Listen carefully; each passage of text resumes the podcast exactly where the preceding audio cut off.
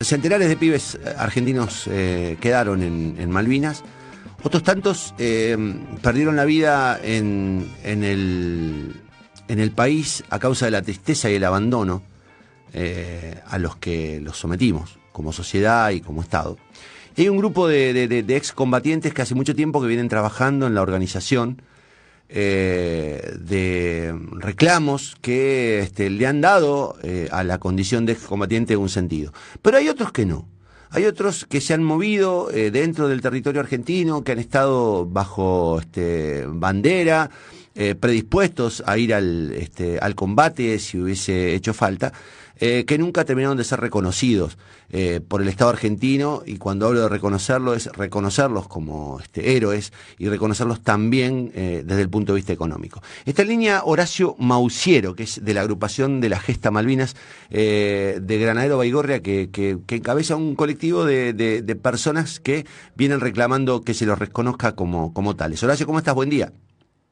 Hola, buen día, Connie, a vos y toda, a toda la audiencia. Eh, bueno, eh, Connie, sí, es correcto. Eh, quiero, quiero de entrada hacer una aclaración. Sí, claro. Que nosotros, sí, sí, nosotros eh, representamos, yo represento un grupo de colectivo de muchachos que no somos excombatientes. Eso lo quiero aclarar de entrada para evitar confusión y algún tipo de malos entendidos. nosotros nos tocó esa gesta en 1982 cumplir funciones en el continente, eh, de, norte a sur y de este a oeste. Acá no hay ni paralelos ni meridianos.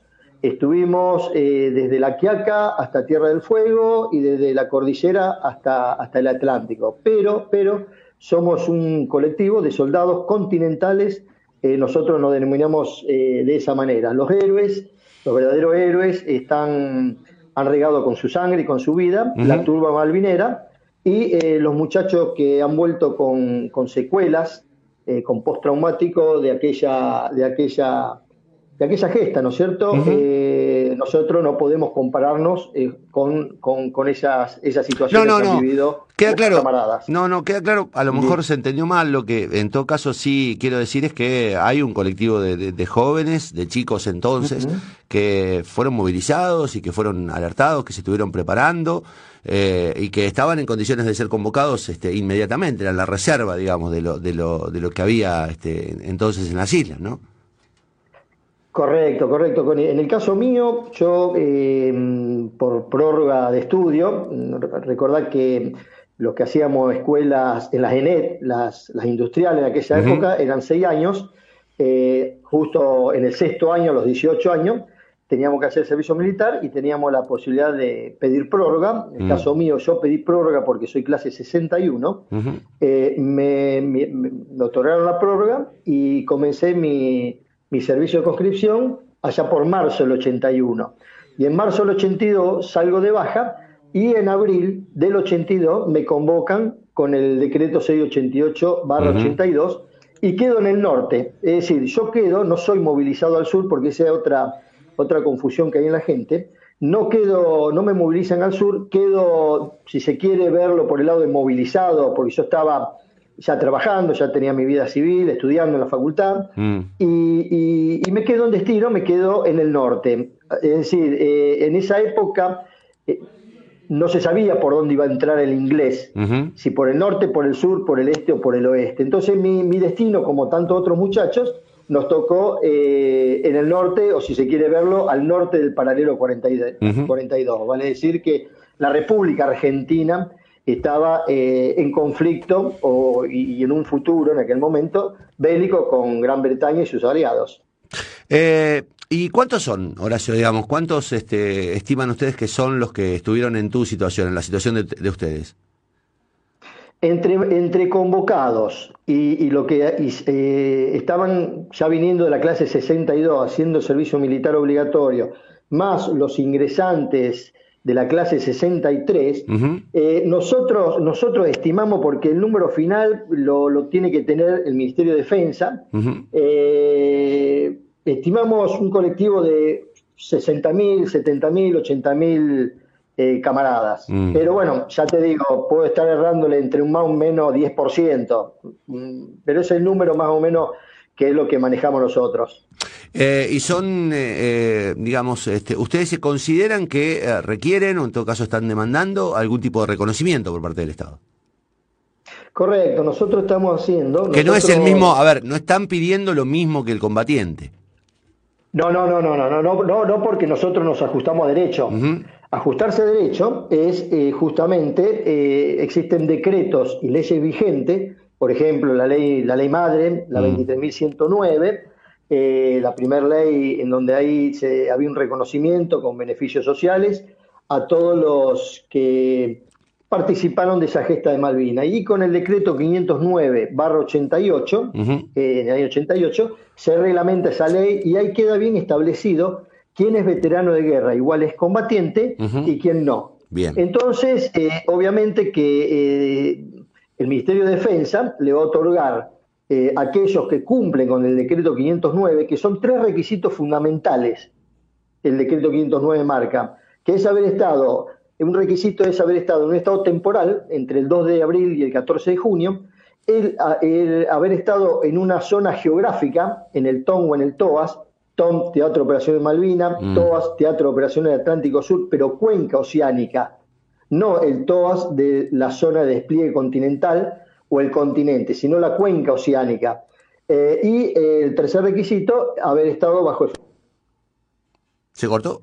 Parece que se cortó la, la, comunicación. O perdimos, hubo como un salto. Escuché como un corte, me parece que se cortó la comunicación, a ver si la restablecemos.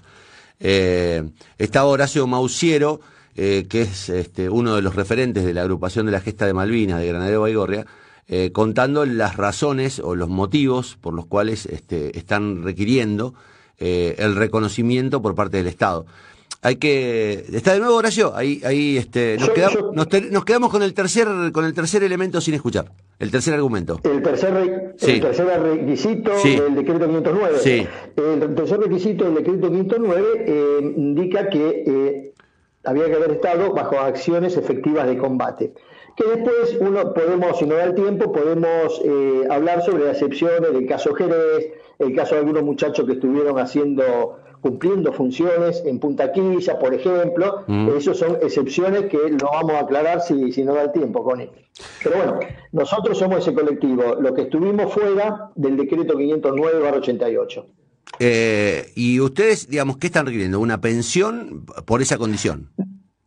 Eh, nosotros, no, no, no, a ver, que no se malinterprete porque pareciera que la palabra pensión por ahí se puede tomar como, uh, esto van por la plata y demás. No, no nosotros tenemos eh, hemos tenido reuniones con la Comisión de Defensa de la Cámara de Diputados de la Nación allá por el 2000, en el 2019, en donde nosotros eh, determinamos cinco puntos universales, que son los cinco puntos universales de casi todos los proyectos, mm. pero con otros fundamentos, que son eh, un reconocimiento moral histórico, tener una, un reconocimiento pecuniario, acordar con el Estado, sabemos de sabemos la situación que está pasando el país, no pedimos ninguna clase de retroactivo, que quede bien claro eso, eh, derecho a ambiente, una obra social PAMI, y el, y el otro punto, creo que ya dije los cinco, ¿no? Me estaba faltando uno.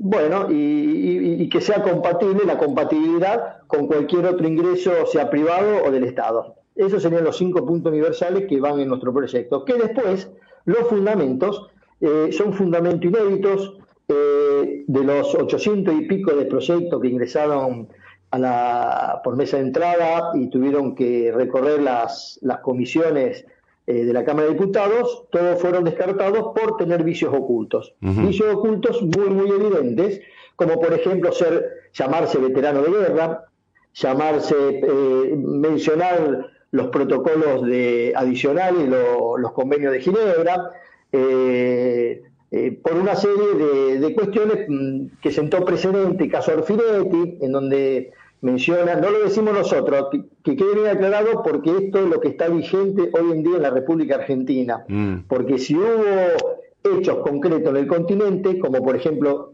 que digan que hubo combate en el continente, o que ese famoso, eh, ese famoso helicóptero que que se precipitó a tierra en las costas de Caleta Olivia. Eh, el Estado no lo reconoce como una acción bélica de, los piratas al continente, sino que estableció que fue un accidente.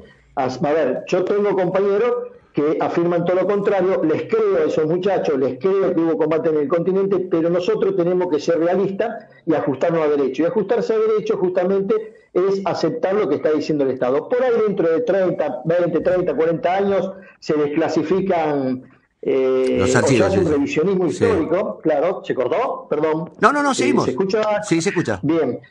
Por ahí dentro de 20 o 30 años se hace un revisionismo histórico y sale a la luz eh, eh, que en su momento lo que el Estado decía que fue el accidente del helicóptero o que no hubo combate, se revierte esa situación y, dice todo lo contrario. Así que nosotros vamos por ese colectivo, por esas leyes, una ley propia que no usurpe título y honores, una ley que, sea, digamos, establecida y, con los lineamientos de acuerdo a lo que fuimos y, no por otra cosa. Eh, sí, digo, es, una buena fecha esta para, ir por, por este, el reconocimiento de todos, digamos. Eh, eh, nosotros todo el tiempo hacemos hincapié naturalmente en, en los héroes caídos, eh, también es, es, cierto que es una fecha en la que uno termina preguntándose, recién hablábamos, eh, antes de, tomar contacto con vos, eh, de algunas cuestiones que están vinculadas a, a, digamos, a la, a la decisión de alguien de iniciar una guerra, ¿no? Con todo lo que implica eso y a la, y a la imposibilidad o la incapacidad de intentar por lo menos buscar este, soluciones pacíficas a diferendos como, como el de la de, la, este, de las Islas Malvinas, que tenían en algún momento un proyecto de, de soberanía conjunta, etcétera, etcétera. La utilización política de, del hecho bélico, digamos, como un manotazo para, para continuar un proceso que, que se caía por un montón de razones. Eh, y, y, en el medio hay seres humanos. Yo decía hace un rato eh, que para quienes la vida nunca más fue la misma para quienes la vida, ni tampoco la de sus hijos, eh, digo, no fue la misma vida que la de una persona que no tuvo contacto con la guerra que no tuvo la desgracia, no ya de combatir, sino la desgracia incluso de estar en una base y ver cómo venían este, los compañeros heridos o los compañeros muertos. Digo, son hechos de una, de, de, de, tal nivel de inhumanidad que modifican definitivamente la vida de una persona y, y que, y que requieren, digamos, una, no estoy hablando de, de, de, un requiere una distinción y un reconocimiento y un, y un este y ubicarlos en un, en un mapa de, de, personas que, que se comportaron de una manera diferente a tantos otros que, que no tuvimos esa desgracia, ¿no? Correcto, Connie. Eh, sí, eh, con respecto a la. hablemos de un borracho de aquella época, de, un general que, que se creyó que era el Julio César de las Pampas, si lo podemos eh, hacer una Galtieri, sí. Con Galtieri, ¿cierto? Y, lo que en un principio fue ocupar y negociar, él a ver eh, ese, apoyo mm, de una plaza de mayo eh, llena de gente, de, se creyó otra cosa, entonces decidió quedarse y vamos a la guerra sin medir las consecuencias. Es el primer error. Cuando el Consejo de Seguridad en la resolución 502 había dicho, eh, señores, júntense, Argentina retire su gente, retire las tropas, nos vamos a juntar, vamos a, plantar las tres banderas, no sé si, si no sé qué edad tenés, Connie. 50 no, 52, pero digamos, claro, yo soy 68, yo estuve bastante lejos, 5 o 6 años este, alejado del, del digamos, del, del, de la edad del conflicto, sí. Bueno, en esa época se había decidido, se había, se había propuesto eh, plantar las tres banderas, la inglesa, la, de la ONU y la argentina, y bueno, y este borracho eh, decidió seguir con, con, eso de que me quede, digamos, a la guerra, con las consecuencias que, todos ya conocemos. Obviamente, obviamente que mm, yo siempre digo, y yo estuve en contacto con excombatientes, con, después, mm, un ejemplo, por ejemplo, me contaba una anécdota, un excombatiente, que él, estando en un pozo de zorro con, su compañero, su camarada, en plena, en primera línea de, combate, mm. al compañero de madrugada y, pongámonos, y hagámonos, pongámonos en, el horario y, en el momento y, en el lugar. Era Pozo de Zorro, primera línea, 3 de la mañana, 2 de la mañana, y su compañero recibe de un francotirador inglés un tiro a la cabeza. Imagínate la, la situación, una bala de un fusil de guerra en la cabeza de una persona no es nada grato para, para que tenga el que está al lado y más si es tu amigo. este, este, este muchacho obviamente recibe todos los restos de su compañero en su cuerpo, eh, entra en un estado de desesperación, delata su posición porque los fusiles FAL en la punta lleva un rompellamas, en el cual uno cuando, cuando dispara no, no delata justamente el lugar donde está. Bueno, la cuestión que en ese momento eh, comienza a disparar su arma y, y delata su posición. Sale corriendo su pozo de zorro para ir a otro pozo de zorro en la desesperación eh, y al minuto ese pozo de zorro vuela a mil pedazos, se volatiliza el cuerpo de este, de este amigo por un, una, una, bomba que, un misil tierra-tierra que, tiraron el enemigo y bueno. Entonces, eh, la secuela de este, post, este postraumático que estuvo, que tuvo este muchacho es eh, dos por tres tiene episodio, revive el episodio, se encierra en su pieza y con todo un, tema atrás. Entonces, eh, hay postraumático y postraumático. Yo no voy a, discutir los postraumáticos que tengan algunos continentales por, por haber bajado a camaradas de los buques heridos, de los aviones hospitales, etcétera, etcétera, pero muchos muchos combatientes que han pasado por la misma situación, ellos eh, prefieren cambiar su postraumático de guerra, mm. de haber estado también eh, cuerpo a cuerpo peleando, por los postraumáticos de algunos camaradas. A ver, quiero que se me entienda que no me saquen de contexto, porque respeto a todos los postraumáticos, simplemente pongo en balanza un postraumático y otro, y te puedo asegurar, Connie, que los postraumáticos de un muchacho que estuvo, eh, eh, ya te digo, en esa situación, eh, preferiría cambiar sus postraumáticos por uno que estuvo en el continente. Pero bueno, eh, yo respeto sí, además, no, pero eso, eso, digamos, lo que, lo que, lo que tiene que quedar claro es que, digamos, este, no importa el grado, hay, hay postraumatismo y, y hay una y hay una situación este, de la que este, no, que no se revierte fácilmente, digamos, como, como experiencia vivida. Te pregunto cómo están en Santa Fe con este tema, digamos, qué, qué, tipo de avance han tenido, si han tenido, este, desde el punto de vista político, sí, cómo, cómo están, digamos, cuál es el estado. Nosotros en Santa Fe tenemos una ley, la 13.421-14, es una ley eh, que nos reconoce por nuestro apoyo táctico y logístico, pero, pero es una ley a media, es una ley que no está completa porque le están faltando los beneficios sociales.